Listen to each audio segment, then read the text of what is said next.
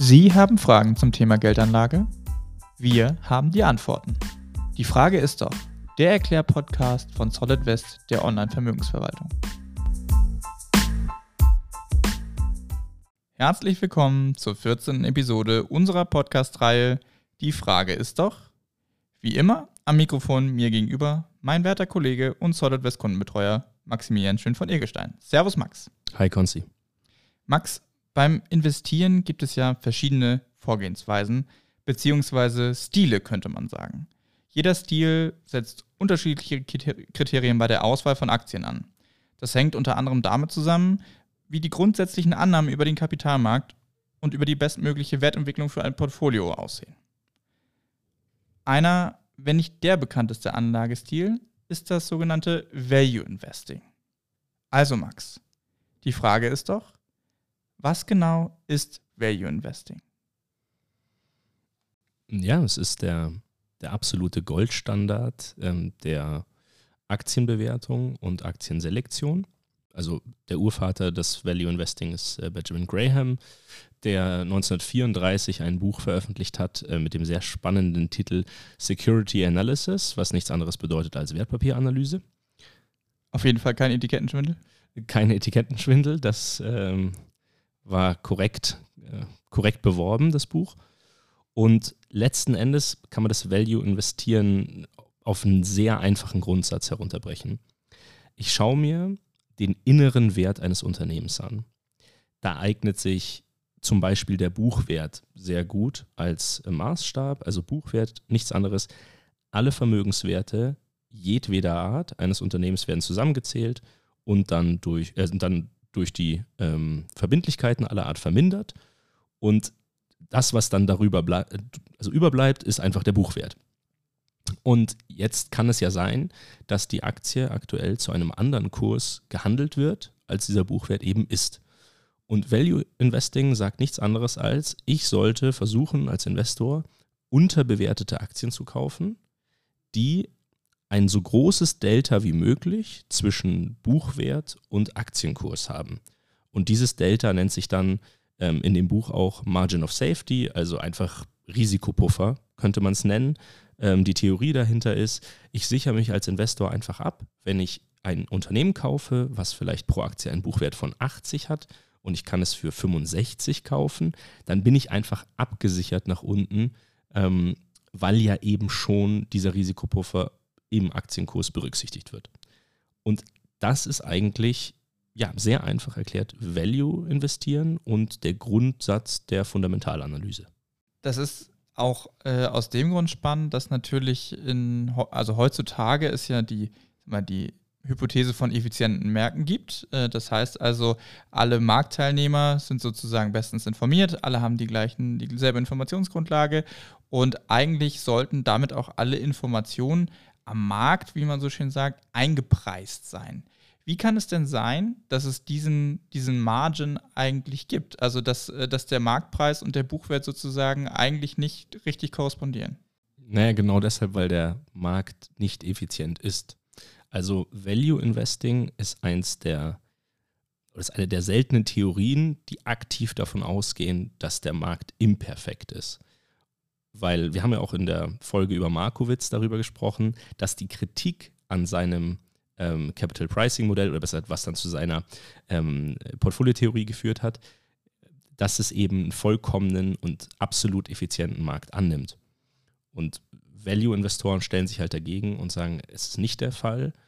Und man darf ja hier auch nicht vergessen, dass, äh, wie gesagt, ich habe gerade gesagt, das Buch wurde 1934 veröffentlicht. Ähm, wenn wir einen der bekanntesten Value-Investoren der Welt, Warren Buffett, nehmen, der ist auch schon sehr, sehr lange am Markt. Ähm, unsere Gesellschaft ist schon sehr lange am Markt. Dass Informationen gefehlt haben im Markt und dass der Markt imperfekt war, er ist natürlich vor 30, 40 Jahren, war, war dieses Delta wieder viel, viel größer an Informationen, die nicht jeder hatte und ähm, auf Grundlage dessen trotzdem Entscheidungen getroffen wurde. Heutzutage sind viel, äh, viel mehr Daten vorhanden, deswegen könnte man jetzt argumentieren, dass ähm, dieser Abstand sozusagen kleiner geworden ist. Aber nach wie vor geht man im Value Investing davon aus, dass es diesen eben gibt. Das klingt jetzt erstmal alles wahnsinnig gut nachvollziehbar und klingt auch so, als wäre es sozusagen das Beste, was man tun kann eigentlich. Ja, also zumindest äh, gehen Value-Investoren davon aus, dass eben dieses Vorgehen das Beste ist für ihr Portfolio. Aber warum gibt es denn dann Leute, die nicht Value-Investoren sind, sondern die vielleicht nach anderen Dingen schauen? Also gut, es hat zwei Hauptgründe. Der erste ist, dass es natürlich auch Investmentstile gibt, besonders über die letzten 15 Jahre, die sich als sehr erfolgreich herausgestellt haben. Die größten, also am höchsten bewerteten Unternehmen der Welt ähm, sind aktuell zumindest zum Großteil nicht wirklich dem Value-Bereich zuzuordnen oder wären von Value-Investoren eher nicht gekauft worden, mit vielleicht wenigen Ausnahmen. Das heißt, es gibt durchaus auch Aktientypen, gerade in einer globalisierten Welt, wo so Themen wie Wachstum ähm, in den letzten Jahrzehnten einfach viel nicht unendlich geworden ist, aber sich halt extrem potenziert hat. Ja, also eine Firma vor 50 Jahren, die hat halt eher regional operiert, vielleicht noch mit den Anrainerstaaten. Aber jetzt ist es nicht mehr so. Wenn ich ein skalierbares Geschäftsmodell habe, ist meine Operationsbasis sozusagen egal. Ich habe ähm, fast 200 Länder als potenziellen Markt. Und deswegen gibt es eben jetzt auch andere, wie gesagt, dieses Growth, Wachstumsinvestieren. Äh, Und der zweite Grund ist, dass natürlich auch die Fundamentalanalyse nicht perfekt ist, weil sie sehr auf die Jetzt-Betrachtung abzielt, also jetzt in ihrer Urform, ohne dass sie weiterentwickelt wurde. Und man kann jetzt natürlich argumentieren, dass wenn ich nur solche Fundamentalkennzahlen im Jetzt vergleiche, ohne mir den Kontext anzuschauen, dann kann ich ja wieder in Probleme kommen. Also kleines Beispiel, ich habe zwei Aktien aus einer Branche und von der Fundamentalanalyse ist gerade die eine Aktie viel besser bewertet. Wir nehmen jetzt mal fiktive Zahlen, also Kurs-Gewinn-Verhältnis.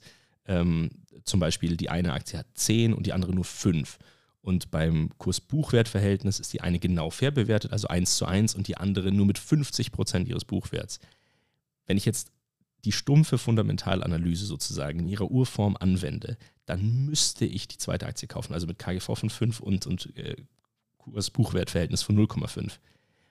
Die Wahrheit ist aber die, dass es gibt kein, kein Freibier an der Börse sozusagen. Das heißt, es gibt einen Grund dafür. Es kann sein, dass die zweite Aktie, die attraktiver bewertet ist, ähm, kein, kein Wachstum mehr zu verzeichnen hat, dass die einen Rechtsstreit am Hals hat, dass äh, das Management schlechte Entscheidungen getroffen hat, dass das Insolvenzrisiko aus irgendwelchen Gründen viel, viel höher ist.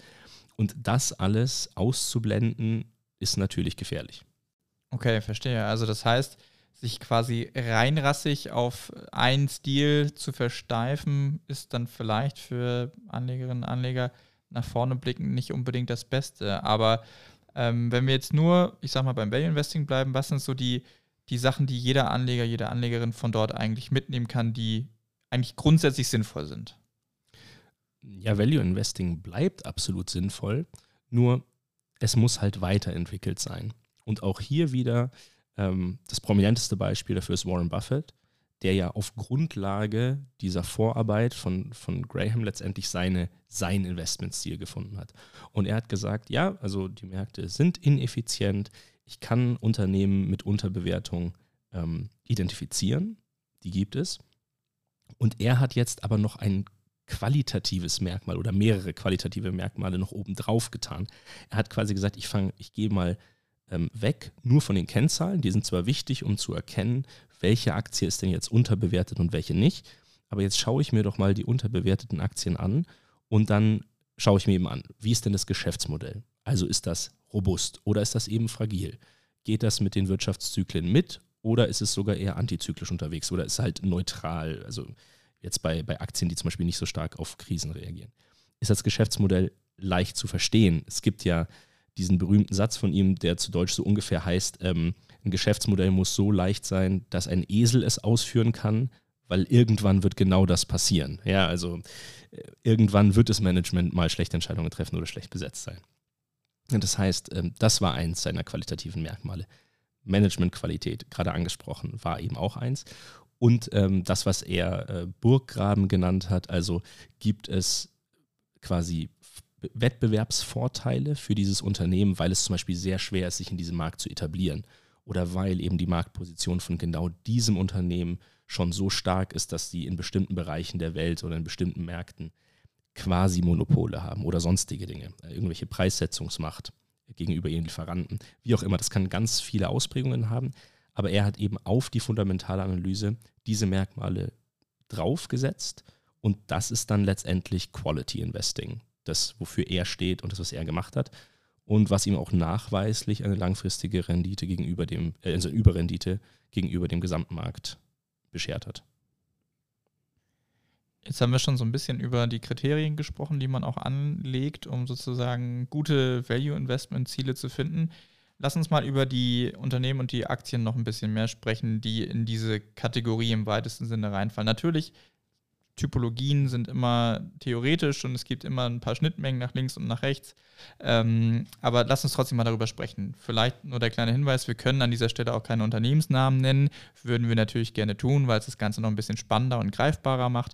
Aber da äh, müssen wir mit Verweis auf äh, ja, äh, compliance-rechtliche Vorgaben, die wir haben, äh, ja, müssen wir leider darauf verzichten an dieser Stelle. Also bleiben wir mal bei, ich sag mal, gröberen Beispielen. Okay. Also wichtig ist trotzdem hier einmal zu, äh, abzugrenzen, welche Aktien würde man zum Beispiel dem Value-Bereich zuordnen und wo beginnt Value Investing. Also im Value-Bereich grundsätzlich sind all jene Unternehmen oder Branchen und Sektoren ähm, zugehörig, die relativ gesehen niedrigere Kurs-Gewinn-Verhältnisse haben. Also Kurs-Gewinn-Verhältnis bedeutet, eine Aktie kostet 100, Ähm, die, also die Gesellschaft macht 10 Euro Gewinn pro Jahr. Das heißt, ich habe ein Kursgewinnverhältnis von 10. Ja? 100 zu 10.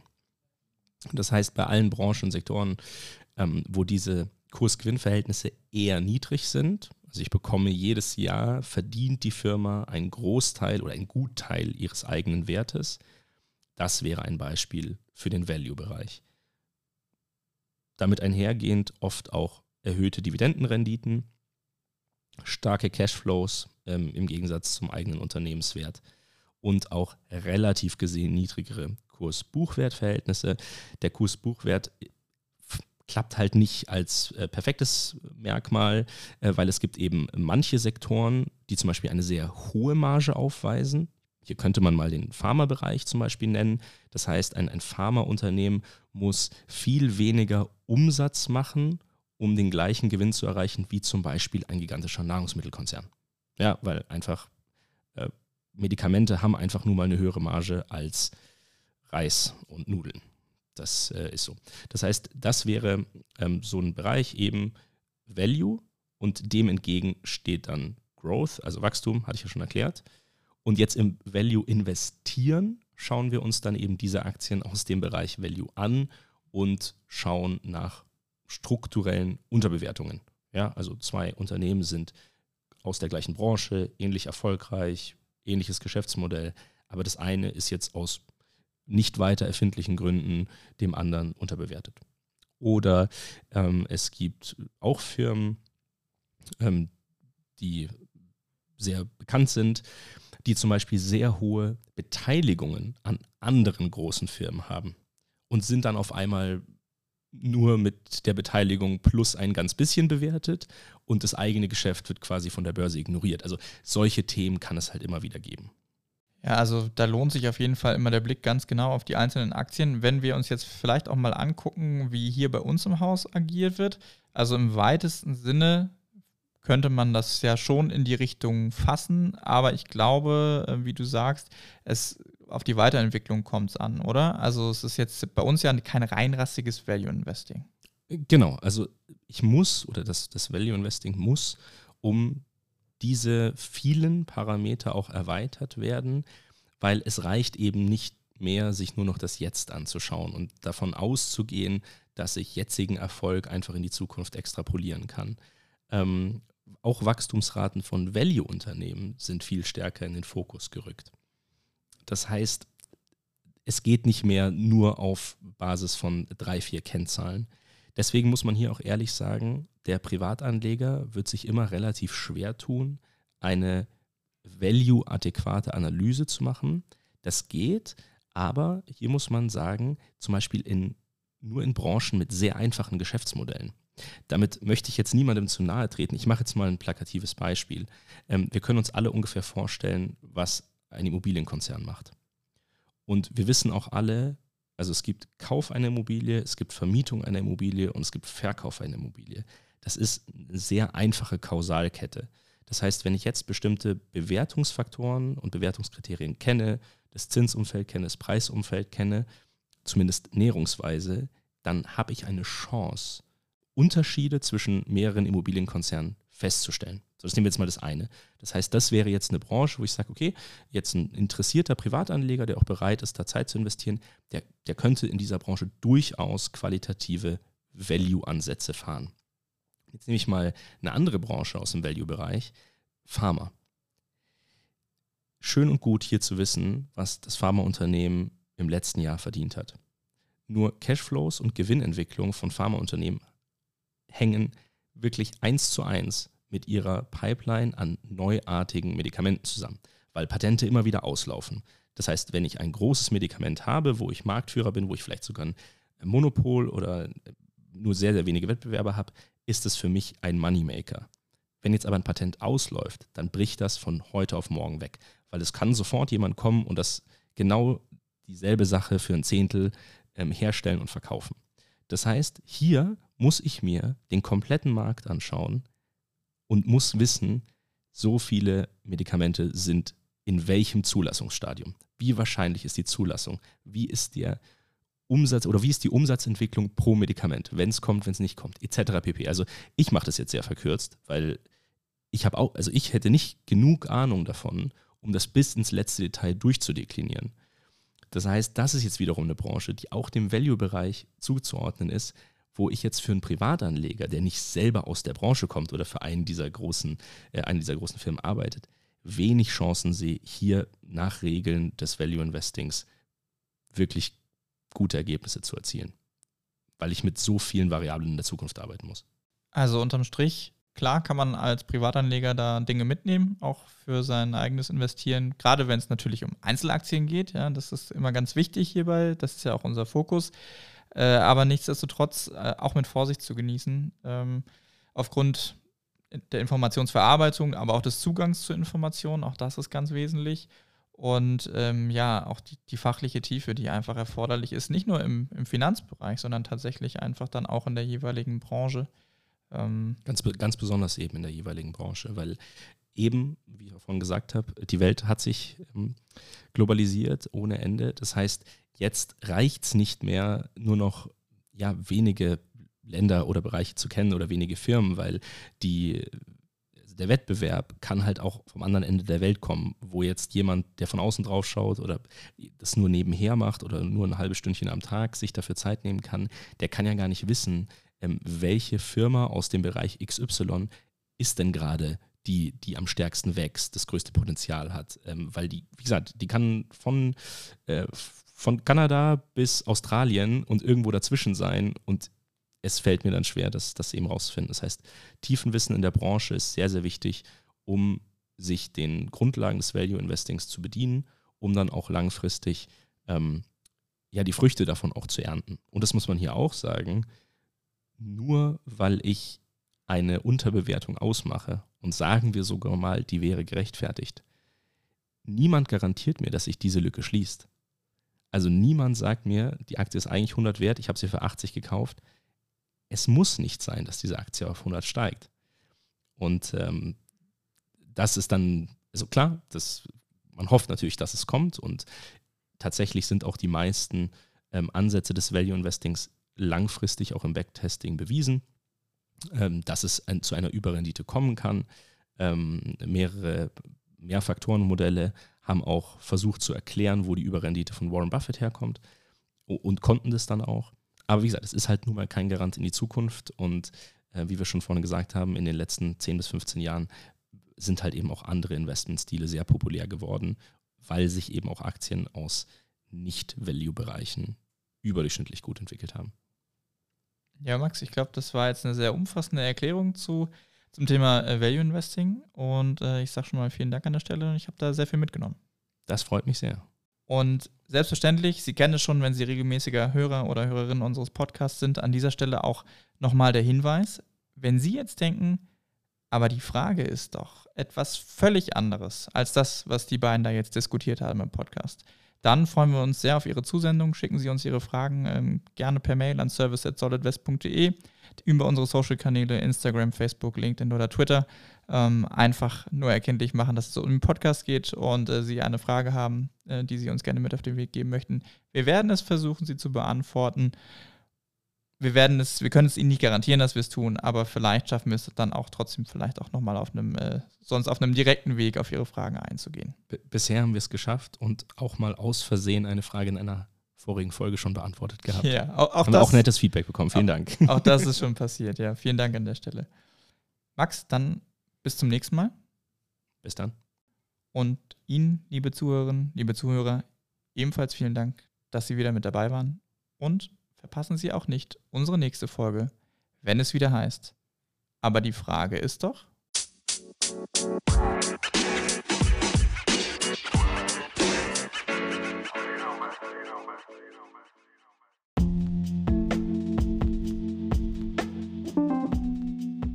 Rechtliche Hinweise. Marketinganzeige. Alle hier veröffentlichten Angaben dienen ausschließlich Ihrer Information und stellen keine Anlageberatung oder sonstige Empfehlung dar. Die hier enthaltenen Aussagen geben die aktuelle Einschätzung der DOD Kapital AG wieder. Diese können sich jederzeit ohne vorherige Ankündigung ändern. Alle getroffenen Angaben sind mit Sorgfalt und entsprechend dem Kenntnisstand zum Zeitpunkt der Erstellung gemacht worden. Für die Richtigkeit und Vollständigkeit kann jedoch keine Gewähr und keine Haftung übernommen werden. Risikohinweis Langfristige Erfahrung und Auszeichnung garantieren keinen Anlageerfolg. Wertpapiere unterliegen marktbedingten Kursschwankungen, die möglicherweise nicht durch das aktive Management des Vermögensverwalters ausgeglichen werden können. Bitte beachten Sie dazu unsere vollständigen Risikohinweise.